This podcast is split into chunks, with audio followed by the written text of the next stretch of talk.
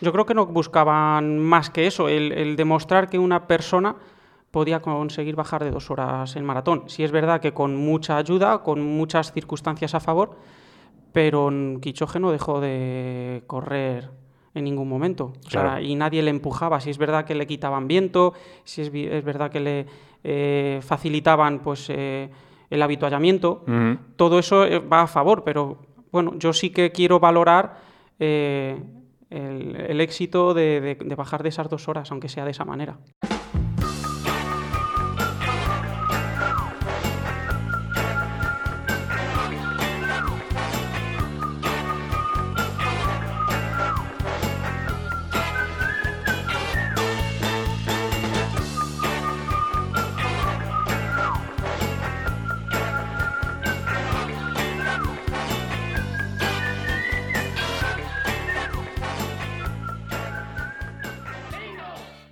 Hola a todos, bienvenidos al episodio 14. Llevamos 14 programas del podcast de Deportes Ilustrados, segunda temporada, y como me gusta mucho venir a Madrid y encima tengo buenos amigos y gente que me acoge también como la familia Viquila, pues repito con Javi López, eh, uno de los integrantes de, Viquila, de las tiendas especializadas en atletismo, que si no tenéis una en vuestra ciudad mm, será casualidad porque hay un montón por toda España. Ya no me acuerdo cuántas, Javi. Ahora mismo 15. 15.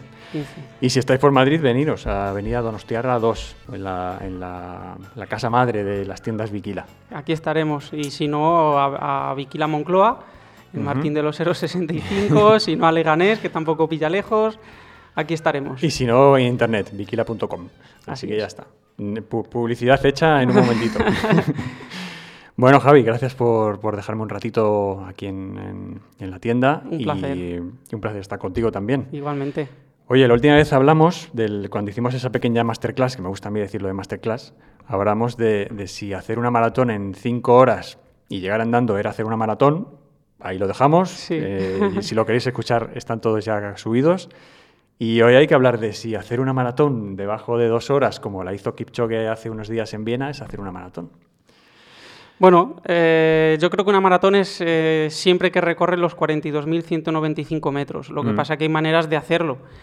Eh, en concreto, la de Kipchoge es una maratón en toda regla, o así se dijo, que, eran esos 42.195 metros.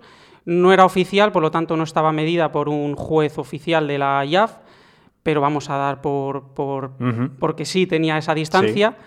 Eh, lo que pasa es que si la queremos aprobar como, como, hacer una maratón por debajo de dos horas como récord del mundo, pues ahí no. No es récord del mundo. De hecho, Kipchoge y los de Nike en ningún momento he visto yo que hayan dicho que han hecho récord del mundo o que hayan eh, batido la marca que el propio Kipchoge ya tenía eh, de Berlín de hace, de hace un año. Eh, ellos querían, creo que querían organizar este evento como ya lo hicieron en el 2017 con el Breaking Two para ver si son capaces de, poniendo todo a favor, si un atleta, si un humano podía bajar de esa barrera de las dos horas. En, eh, el 2017, en Monza, en el circuito de Fórmula 1 de Monza, en el Breaking Two, en el evento Breaking Two, se quedaron a 26 segundos. Eh, tuve la suerte de verlo en vivo y en directo fue algo increíble, fue algo... Me imagino, me diste mucha envidia. Eh, sí, ¿verdad? Buena porque os, quiero mucho, pero dije, ¡guau! Yo quiero estar allí también. Sí, mucha gente, a mucha gente por suerte le di, le di envidia. Y bueno, fui uno de los afortunados de estar allí, lo vi eh, de una manera espectacular porque era algo que nunca habíamos visto. Este segundo evento, el Ineos de Viena, eh, se parecía muchísimo, aunque yo creo que el, espectáculo que organizaron en Monza, aunque había menos gente, menos público, porque era una cosa un poco más privada, eh, también ha sido pues eso, un evento que buscaban eso, el, que un atleta hmm. con las mejores condiciones de, clima, de viento, de liebres que se pudieran ir rotando para que siempre pudiera tener a alguien que le, que le marcase el ritmo y él solo se dedicase a aguantar ese ritmo estratosférico de, de 2,50 por kilómetro, eh, con habituallamiento en movimiento, con unas nuevas zapatillas que son muy polémicas a día de hoy. Pues con todo eso a favor querían hacer lo que en su día en el Breaking Two intentaron y no consiguieron. Y en Viena, pues bueno, sí que lo han conseguido, sí que han bajado de esas dos horas en esos 42.195 metros. Lo ha dicho todo Javi, lo tenía apuntado, pero se iba a poner en situación para los que no sois muy de running, pero lo has explicado todo perfectamente. Así que nada, es simplemente contar que, el keniano Kipchoge, que es, uno, es el, actual eh, mm, poseedor del récord del mundo de maratón, como decías tú en Berlín 2018, eh, que es de 2, a ver si... 2.139. 2.139. Que es a 2.53 por kilómetro.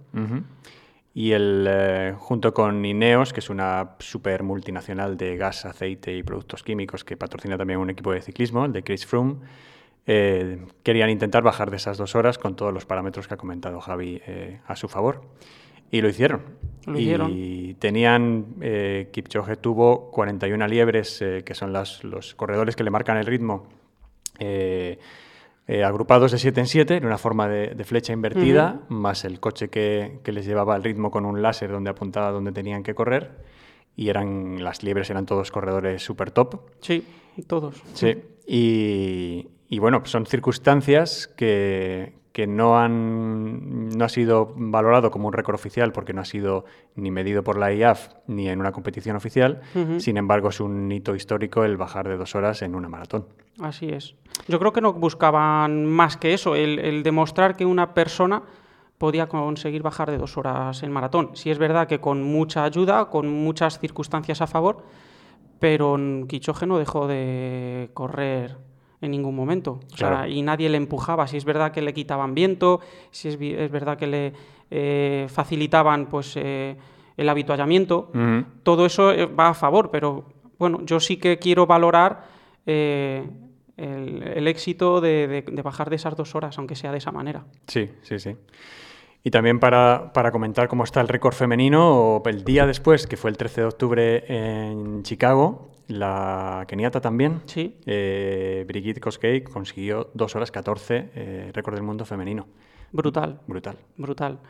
Mm. Mm, ese a mí me parecía que iba a costar más en, en, batirse el récord mm. de Paula Radcliffe, que tenía 2.15. Sí. Y de buenas a primeras, Kosgei, si es verdad que en el último maratón de Londres en el mes de abril eh, ya demostró que, es una, una bestia. Sí, sí, sí. Pero ninguno pensamos que en Chicago, donde sí es verdad que en su día se batieron ciertos récords del mundo, como Khalid Kanuchi con 2.5, eh, desde entonces Chicago no dejó de ser pues, una maratón importante, pero una maratón más, sin, sin pretensiones en el sentido de batir ningún récord.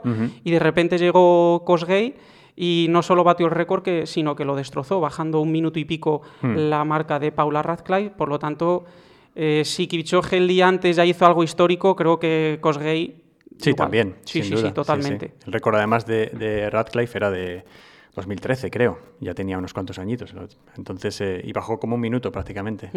Así es. Sí, Oye, ¿qué hacemos con las zapas? Porque como hoy en día todo es una herramienta de marketing y, y Kipchoge, que es atleta Nike, como los 41 liebres que llevaba adelante corriendo con las, con las Vaporfly que tenemos aquí en la mesa, si estáis viéndolo en, algún canal de redes sociales lo podréis ver. ¿Cómo lo ves? ¿Tú crees que, la IAF pondrá algún impedimento o pondrá algún tope a esto de, que las zapatillas evolucionen y nos ayuden a, a, tener un menor desgaste muscular, a hacer un poquito más de palanca para que las tancadas sean más aprovechadas?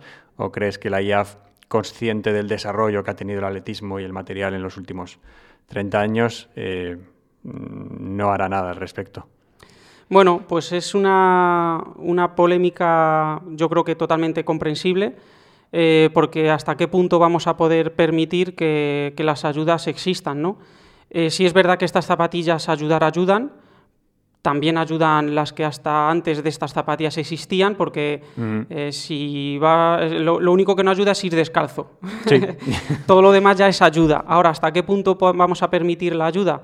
Pues bueno, a día de hoy creo que la IAF eh, lo que ha dicho es que las acepta, tanto la, la, Vaporfly Next por ciento, que es esta que tenemos aquí, que es la que llevaron eh, las liebres, y creo que también han aceptado las Alpha Fly, que son las que, las que lleva el prototipo, el prototipo que mm. llevó Kipchoge, que si todo va como debería, en marzo ya estarán a la venta. O sea, es un prototipo que ha usado Kipchoge, que la ya parece que la, que la acepta como, como zapatilla para poderse utilizar en todas las competiciones. Por lo tanto, también la de Kipchoge es mm. una zapatilla que aceptan. Eh, como te decía, yo creo que la única ayuda que no podemos tener es cuando vamos descalzo. Una vez que nos ponemos ya calzado, todo ya es ayuda. Esta zapatilla en particular ayuda mucho en el sentido de que podemos meter eh, un impacto muy agresivo a mayor velocidad, más fuerte es el impacto, eso, es, eso es así. Eh, y estas zapatillas, pues eso, te permiten meter tu máximo impacto, te permiten ir a tu máxima velocidad mm, obteniendo como retorno el menor eh, el, menor desgaste, muscular, o articular, ¿no? El menor daño. Entonces, bueno, yo creo que sí que es una ayuda que te, que te, que te va a ayudar muchísimo, sobre todo en distancias largas como una maratón, pero bueno, yo por mí encantado de que existan este tipo de zapatillas porque así podemos ver a todas las personas eh, sacar su máximo rendimiento. Sí, uno de los... Eh, de los factores determinantes de la Vaporfly es la, espuma, la densidad de la espuma y el tipo de espuma, la Zoom X, eh, que lleva en la suela media, que tiene una capacidad de absorción muy grande, muy elevada, mm. sumado a la placa de fibra de carbono que lleva también en la media suela para como me comentabas antes de empezar a grabar, que te ayuda, por un lado, esa absorción y esa menor fatiga muscular, porque el impacto no es tan agresivo, y por otro lado, la propulsión que te da esa, esa placa de fibra de, La zapatilla, o sea, es, la clave de esta zapatilla, mucha gente se piensa que es la placa de fibra carbono, y obviamente eso también influye, pero también influye la parte superior, eh, todo realmente influye en, el en, el rendimiento final de la zapatilla, pero la clave, sin duda, es la espuma, el Zoom X. Eso es lo que te permite meter ese impacto fuerte con el menor daño. Luego la placa fibra carbono lo que te ayuda es que a esa espuma pues no sea una, zapatilla lenta, sino que le permita ser siempre una zapatilla blanda en amortiguación y dinámica en el movimiento. De este modo, la Alpha Fly, que es el prototipo que, con el que corrió Kipchoge, lleva eh, tres. placas de carbono distribuidas. sí, me gustaría verla y sentirla porque no sé si ahí ya se han pasado de vueltas y a lo mejor es excesivo, pero bueno, si la IAP dice que vale, vale. No sé si hay otras cosas detrás que no vemos, como que viene la marca correspondiente y dice, oye, esta me la prueba sí o sí. Sí.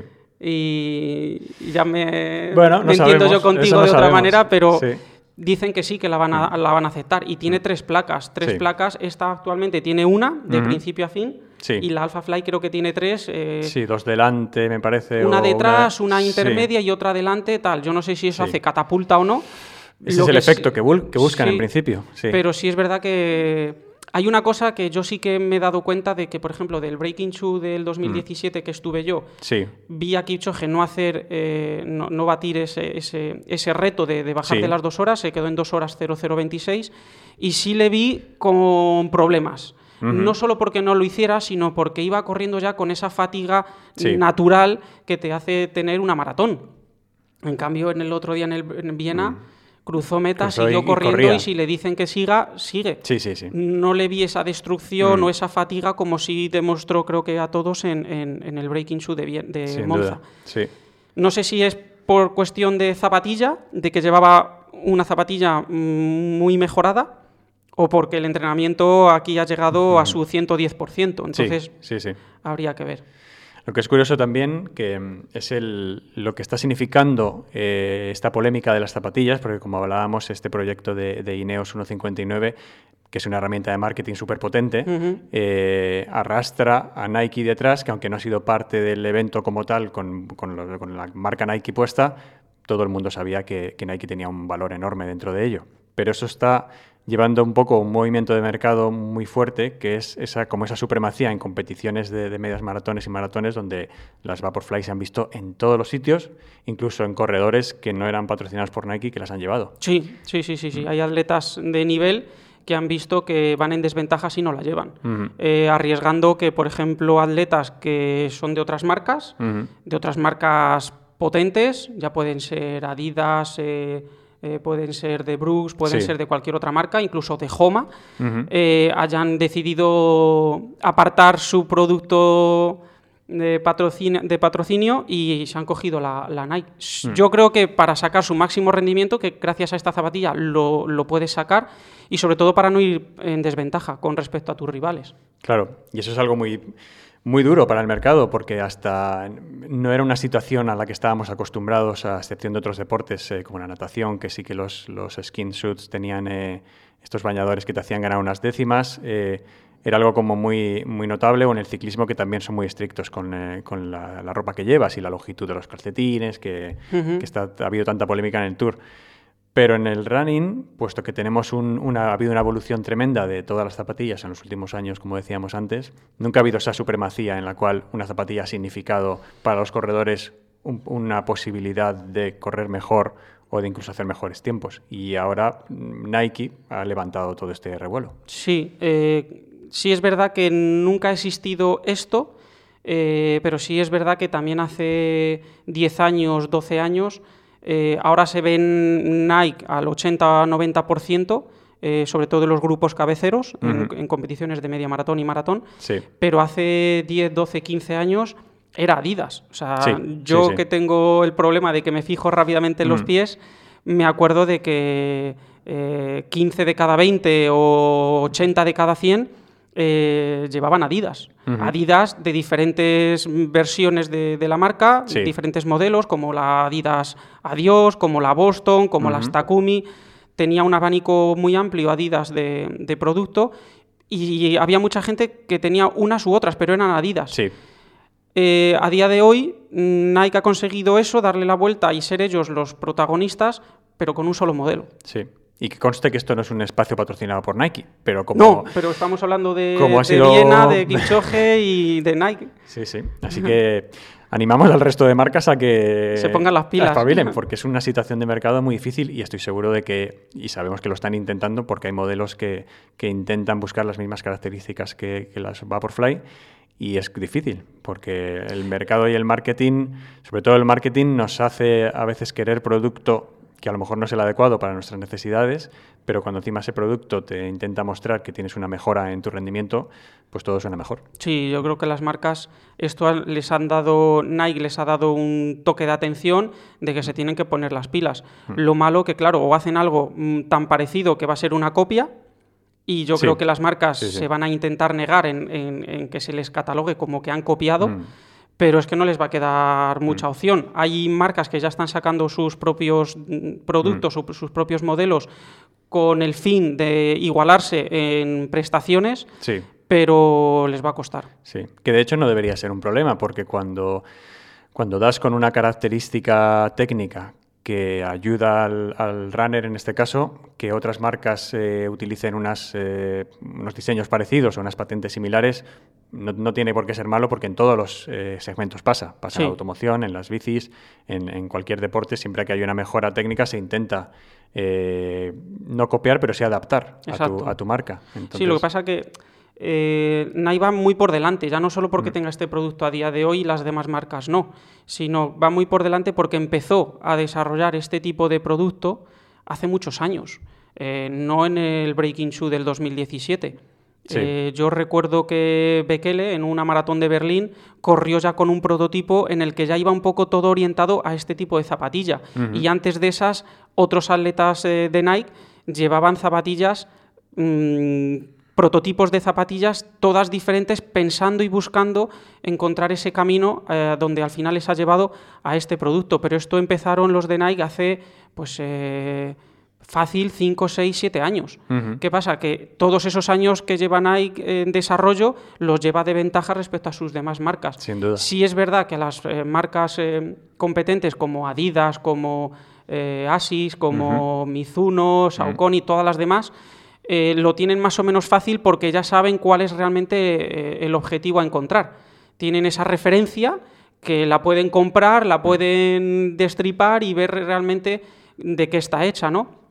Y ellos con sus propias tecnologías buscar algo parecido. Mm. Entonces, bueno, sí es verdad que no, tienen, no necesitan esos quizá 5, 6, 7 años de desarrollo, de investigación, porque eso ya se lo ha hecho Nike, pero aún así, ya te digo, o hacen algo tan parecido que va a ser una copia o van a tener que dar su propio sello de identidad, que es donde más difícil mm. yo creo que lo van a tener.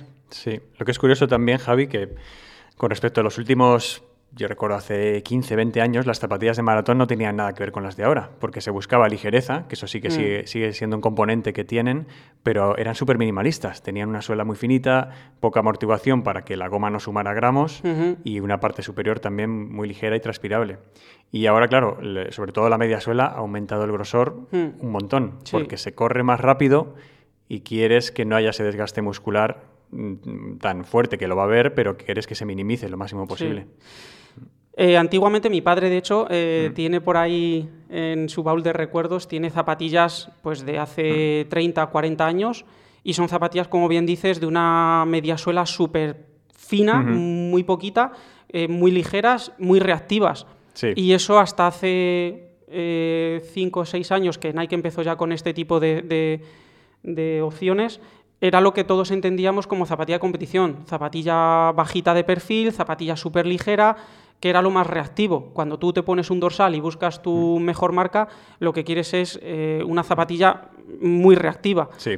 Sí es verdad que eh, yo creo que en este sentido Nike ha, dado en el clavo en que una maratón mm, no deja de ser 42 kilómetros y el destrozo muscular que existe hmm. yendo a tu máxima velocidad es brutal. Se habla del muro. El muro eh, aparece en el kilómetro 32, 35 por el destrozo o, la fatiga muscular y articular que, empezamos a tener con esa suma de tantos kilómetros. ¿Cómo podemos quitarnos ese, ese, bache?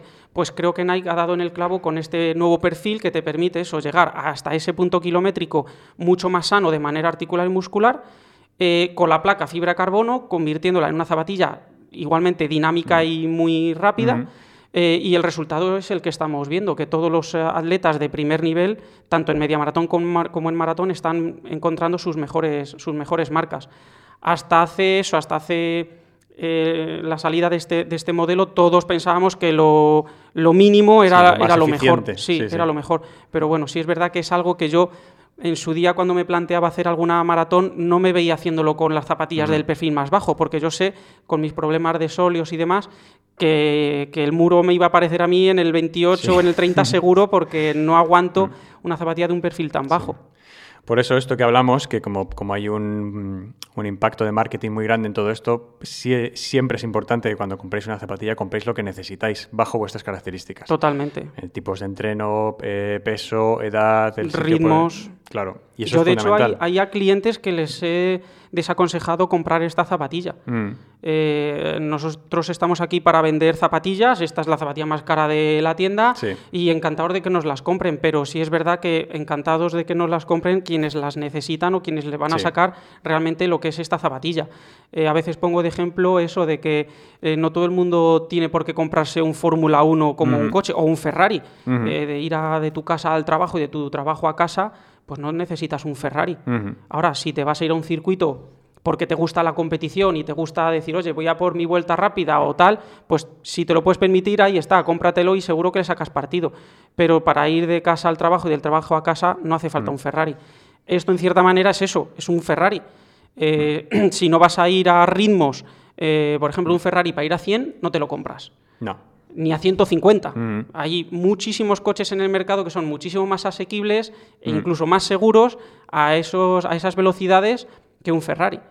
Eh, pues esto sí, esto es lo mismo. Si no vas a ir a ritmos de 330, 325 para abajo, no hace falta que te compres esta zapatilla. Para ir a 340, 350, 4, 420 hay muchas otras zapatillas en el mercado que van a ser mejores opciones. Hmm. Si os estáis preguntando lo que cuesta, son 275 euros. Así es. Y has dicho es la más cara de la... sí, sí, sí, sí, sí, es la más cara de, que existe a día de hoy. Y creo que la hmm. que sacarán en marzo de la de Kipchoge, la, la Alpha Fly, creo que va a estar en 300.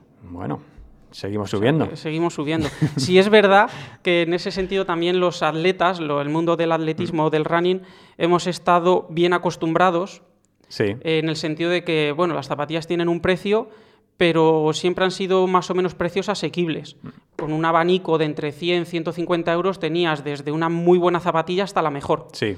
Eh, esto en otros sectores del deporte, como en el fútbol o el ciclismo, eh, si quieres comprarte una buena zapatilla, un buen calzado, te vas a 200, 250 euros. Sí, seguro, sí. sí, las de, Cristiano Ronaldo, Messi o las del mm. ciclismo de tal, eh, se mueven en esos precios. Son 300 y 400 claro, Siempre mm. los atletas, los amantes del atletismo y el running, eh, hemos vivido en, zapatillas de un precio, eh, en cierta manera, bastante más asequible. Ahora ha llegado Nike y ha dicho, bueno, pues voy a poner un producto al nivel de las que pongo en venta de Cristiano Ronaldo.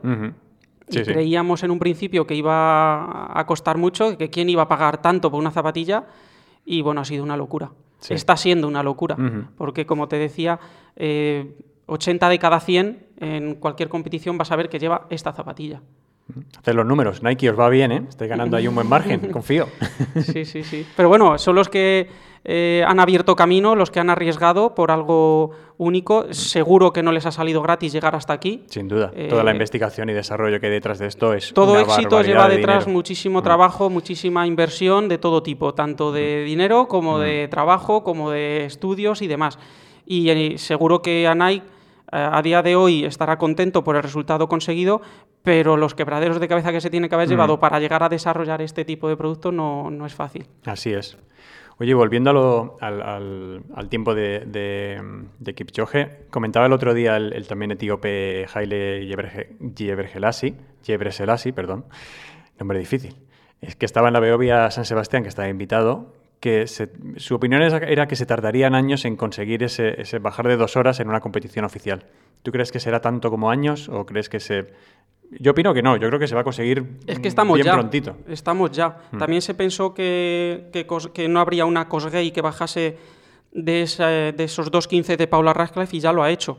Eh, Kipchoge y Bekele están casi ya, eh, hmm. están a un minuto 40 de hacerlo, es una barbaridad, eso es eso es una diferencia brutal.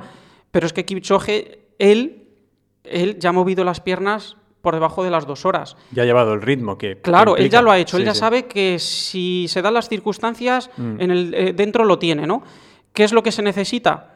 Pues se necesita mm, un día como el que tuvieron en Viena. Por ejemplo, la maratón de Berlín es eh, la maratón por excelencia en cuanto a batir récords. Em, no sé si incluso tendremos el típico duelo de Kipchoge-Bekele. Bekele creo que ha manifestado que él estaría encantado de batirse a, Kipchoge. Sería un sueño mm. para, todos los amantes del atletismo ver ese duelo. Pero si, por ejemplo, vemos un maratón de, de, Berlín en el que la organización apuesta porque allí se baje también de manera oficial de las dos horas y pone todos los medios para que eso pase, Puede pasar, porque Kipchoge y Bekele estoy seguro que, dentro lo tienen. Otra cosa es que encuentren el día y la mm. hora, pero dentro lo tienen. Entonces ya hay atletas que pueden bajar de las dos horas en maratón. ¿Qué se necesita? Pues eh, ciertas liebres que les ayude por lo menos hasta el kilómetro 30, 33, 34 al ritmo de bajar de las dos horas, que tiene que ser un, fuera de serie, tiene que ser un número uno a nivel mundial también, porque no hay atleta que, aguante tantos kilómetros a esos ritmos, pero bueno, seguro que alguno puede haber. Eh, de hecho, ya hay atletas que han bajado varias veces de 2-3, eh, batiendo el antiguo récord de, Daniel Quimeto, Denis Quimeto. Entonces, bueno, si hay atletas de esas características, decirles, oye, sacrifícate, te vamos a dar este pastizal para que tu labor sea la de liebre, ayúdales a uno de los dos o a los dos a ir a ese ritmo durante 30, 33 kilómetros y estoy seguro que Kipchoge y Bekele por sí mismos, eh, con la capacidad que ellos tienen, porque son números unos desde hace muchísimos, muchísimos años, eh, estoy seguro que lo podrían, lo podrían hacer. O sea, que a día de hoy, Gebreselassie dice que tienen que pasar muchos años. Yo creo que ya lo pueden hacer. Así es. Bueno, hemos hablado casi de todo. Oye, lo, último que tengo curiosidad, ¿quién es el, el, el Kipchoge de Viquila? De, todo Viquila, ¿es José María el que tiene el mejor tiempo? ¿Hablamos de los empleados o de los atletas del club? Bueno, por un lado empleados y por otros atletas. Hombre, eh, José María tiene 2.14 en maratón, que, que a ver, no, no es una hora 59.40, pero son 2.14 en maratón, que es ir a 3.10 por kilómetro. Eso está al alcance de muy, muy, muy, mm. muy pocos.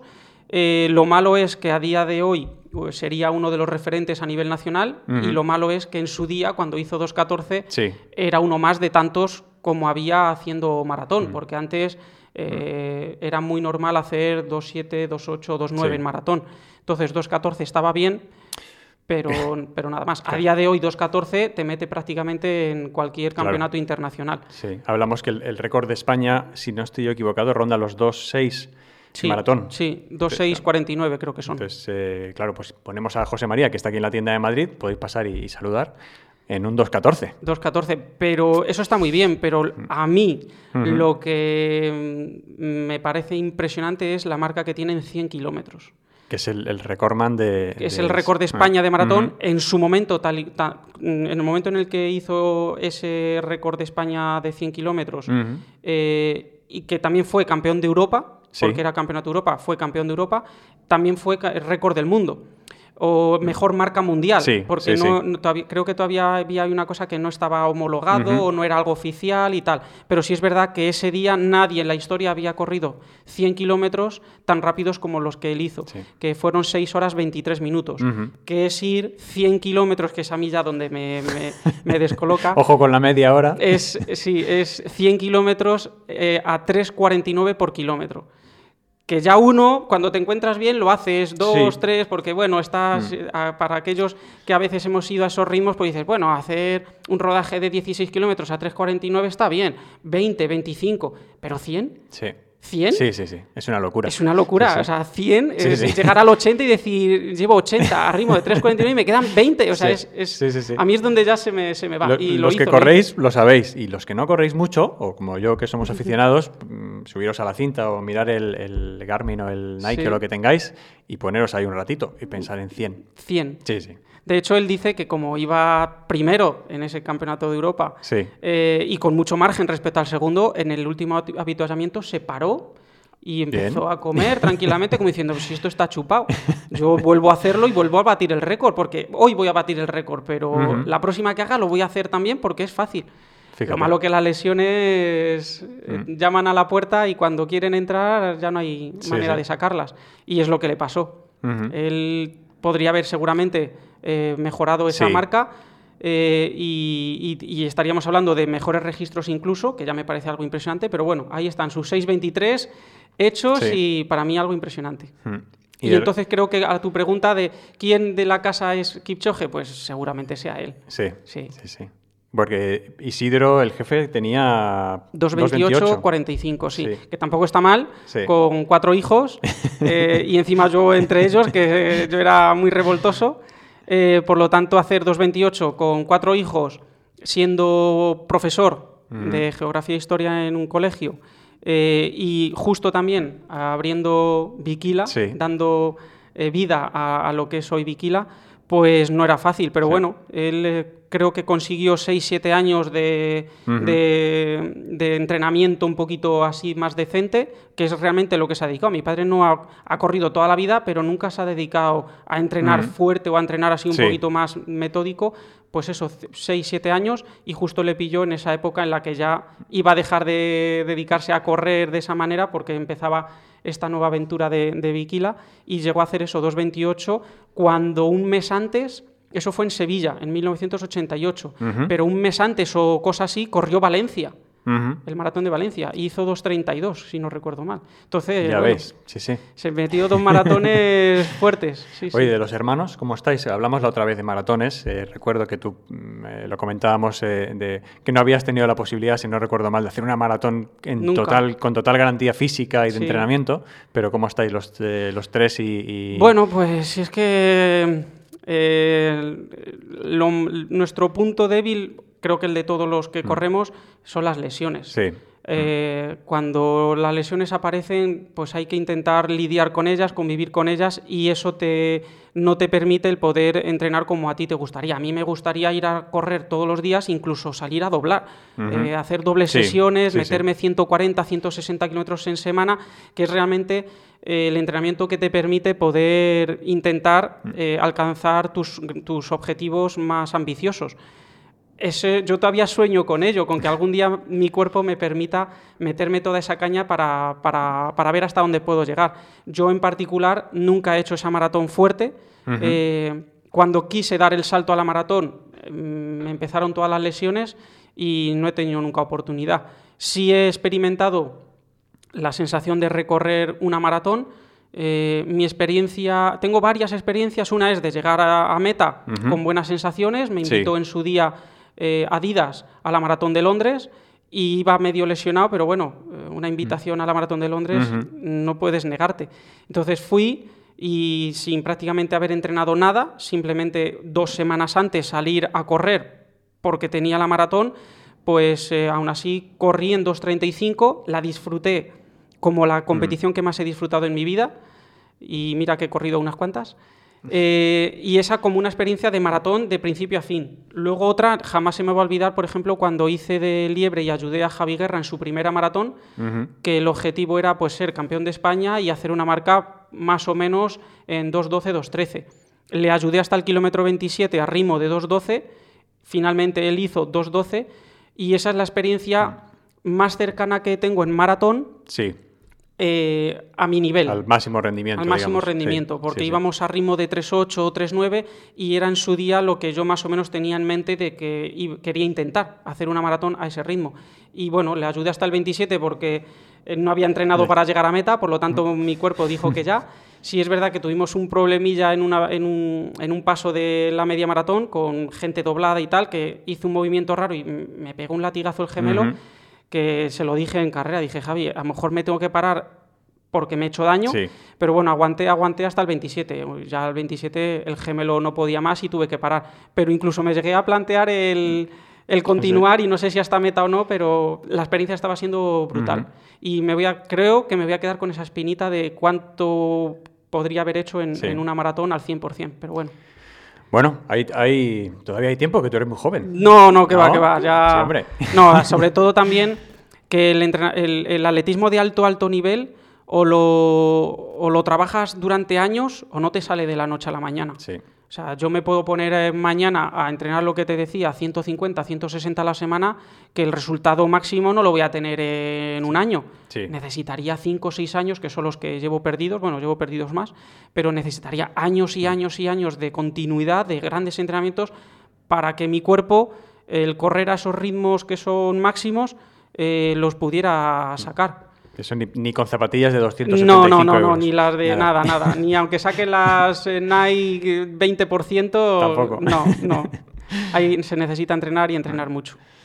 Bueno, chicos, pues hasta aquí hemos llegado. Muchísimas gracias, Javi, por, por tu tiempo, por todo ese conocimiento que me encanta oírte porque estás, te lo sabes todo y, yo que me intento estudiar todo lo que puedo los días antes, siempre tú eres una, una Wikipedia del running fantástica. No me considero un friki del atletismo, pero ahora cuando me pongo a hablar de ello digo, hostias, esto ya me lo sé, esto me lo sé. me, sé casi todo. Bueno, también tengo mi punto de vista, que habrá gente que nos esté escuchando que no esté de acuerdo con lo que yo he dicho, obviamente, pero bueno, yo creo que también lo bonito es eso, ¿no? Tener diferencia de mm. opiniones. Habrá gente que no le haya gustado lo de Kipchoge. Yo creo que el atletismo, al atletismo en general le viene muy bien esto, porque me encanta ver atletismo en el periódico El País, El Mundo, La Razón y demás. Mm. Eh, en marca.com, me gusta ver atletismo, ya sea en el medio que sea y de, sobre el tema que sea. Entonces, si hay eh, eventos como el de Ineos 159 eh, que hace que el atletismo esté un poco más presente en nuestras vidas, hmm. yo encantado. Sí. Oye, ahora que me he acordado, aunque ya se nos va un poco el tiempo, pero eh, ¿cómo ves el tema de la Diamond League? Que se han cargado unas cuantas pruebas. Pues mira, ahí sí que no estoy del todo metido todavía, porque como es algo que no me afecta para nada personalmente, pero sí he visto que hay muchos atletas de primer nivel que están súper indignados. Yo creo que la IAF, eh, con el número, o sea, con el referente de, de Sebastián Coe como, como presidente de la IAF, está revolucionando mucho el atletismo, pero a veces no sé si se está pasando de frenada. Mm. Es decir, está pegando cambios tan, mm. tan significativos que no sé yo hasta qué punto puede ser, puede ser beneficioso. Espero que lo haga por el bien del atletismo, no por algo personal o, o de la propia federación sino que hay que pensar en el atleta y creo que hay grandes pruebas como el 3.000 obstáculos que se lo carga. Sí, sí, exacto. Y el 3.000 obstáculos no te lo puedes cargar. Es un, espectáculo, además. es que una de las pruebas más espectaculares es el 3.000 obstáculos. Sí, sí, sí. Lo fue en el último, en el último mundial de, de Doha. Sí. sí, sí, una pena. Pero bueno, ya veremos a ver cómo acaba la cosa. Bueno, pues nada, muchas gracias de nuevo, Javi. Gracias a, toda la familia Viquila por, por este ratito y espero que nos veamos pronto. Así seguro que será. Y suerte con las lesiones, que sé que están ahí atascadas, pero, pero suerte con ello. Ahí estaremos. Muchas gracias. Y a los demás, gracias por, por escucharnos eh, una semana más. Eh, hasta dentro de un mes, más o menos, confío que sí. Un abrazo fuerte para todos. Hasta pronto. Hasta luego.